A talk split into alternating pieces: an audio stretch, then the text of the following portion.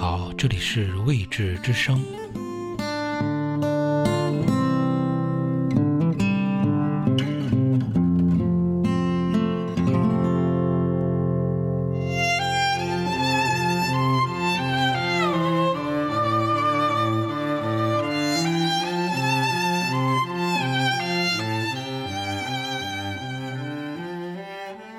今天我们要读的文章来自于著名作家贾平凹，文章的题目叫做《读张爱玲》。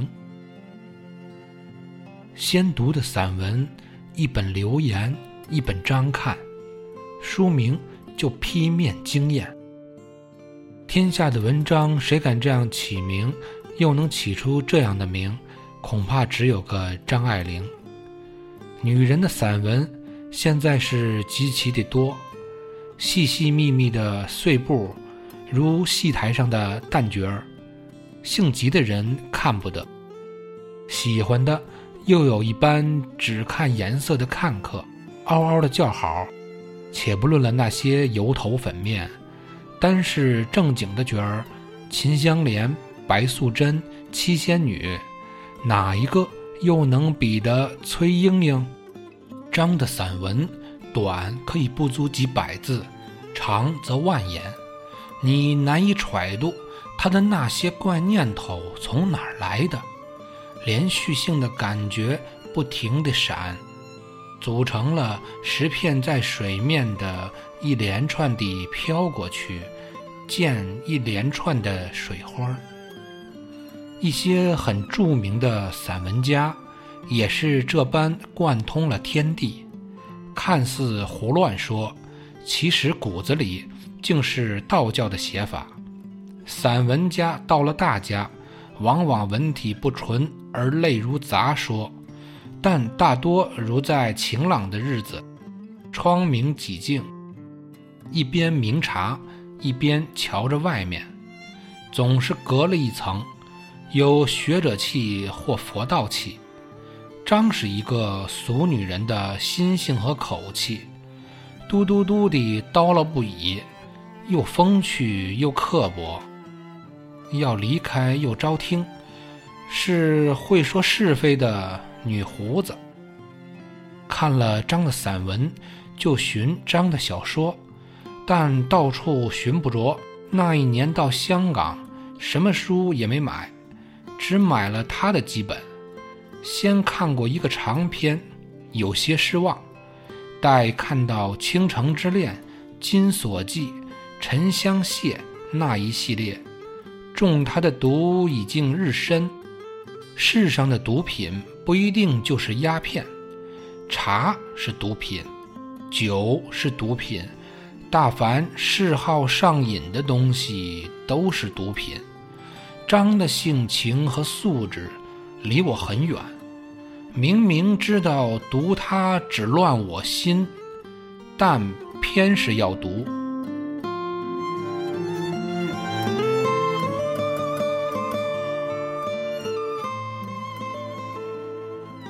使我常常想起画家石鲁的故事。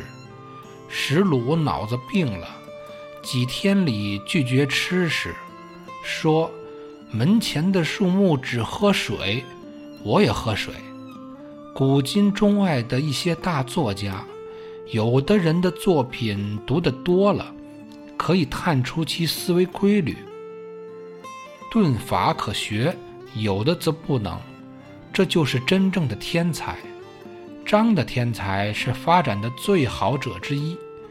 落水上的神女，回眸一望。再看，则是水波浩渺，鹤在云中，就是鹤在云中。沈三白如何在烟雾里看文飞？那神气毕竟不同。我往往读他的一部书，读完了如逛大的园子，弄不清了从哪儿进门，又如何穿径过桥走到这里。又像是醒来的回忆梦，一部分清楚，一部分无法理会，恍恍惚惚。他明显的有曹氏的才情，又有现今人的思考。就和曹氏有了距离。他没有曹氏的气势，浑纯也不及沈从文，但他的作品的切入角度、行为的诡谲以及弥漫的一层神气，又是旁人无以类比。天才的长处特长，短处极短。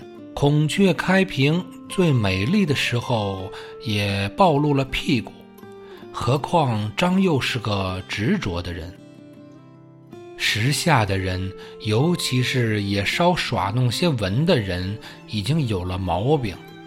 读作品不是浸淫作品，不是学人家的精华，启迪自家的智慧。而是卖石灰就见不得卖面粉，还没看原著，只听别人说着好了就来气，带气入读，就只有横挑鼻子竖挑眼，这无损于天才，却害了自家。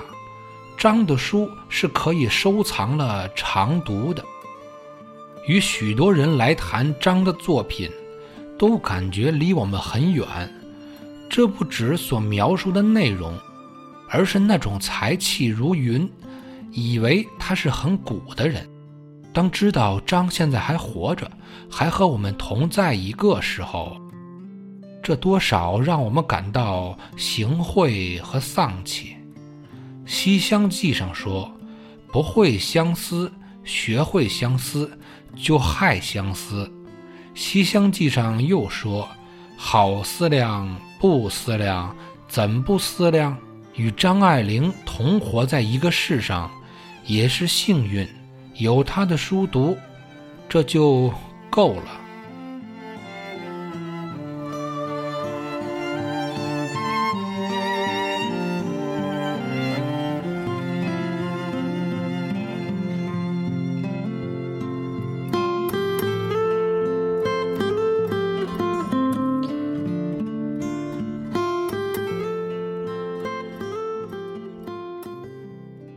这篇小文是作家贾平凹对于张爱玲作品的一些感想，其中最难能可贵的就是贾平凹批评有些人的毛病。还没看原著，听着别人说好就来气，带着气读，就只有横挑鼻子竖挑眼。很多人上来说这个不好，说那个不好，其实归根结底，他根本就没看过别人写的原著。之所以有句话叫做“英雄惜英雄”，这其实就是所谓有才气的人思想是共通的。能写出好作品的人，往往也都是有大胸怀的。大胸怀配得上大智慧，大智慧才能写得出大格局的作品。